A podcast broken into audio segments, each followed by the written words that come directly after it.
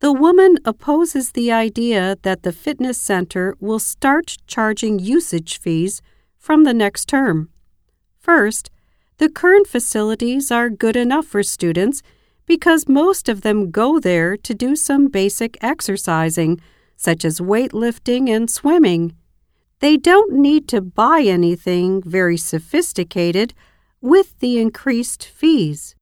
In addition, she thinks if the fees are too high, some students, including herself, may not be able to visit the center anymore.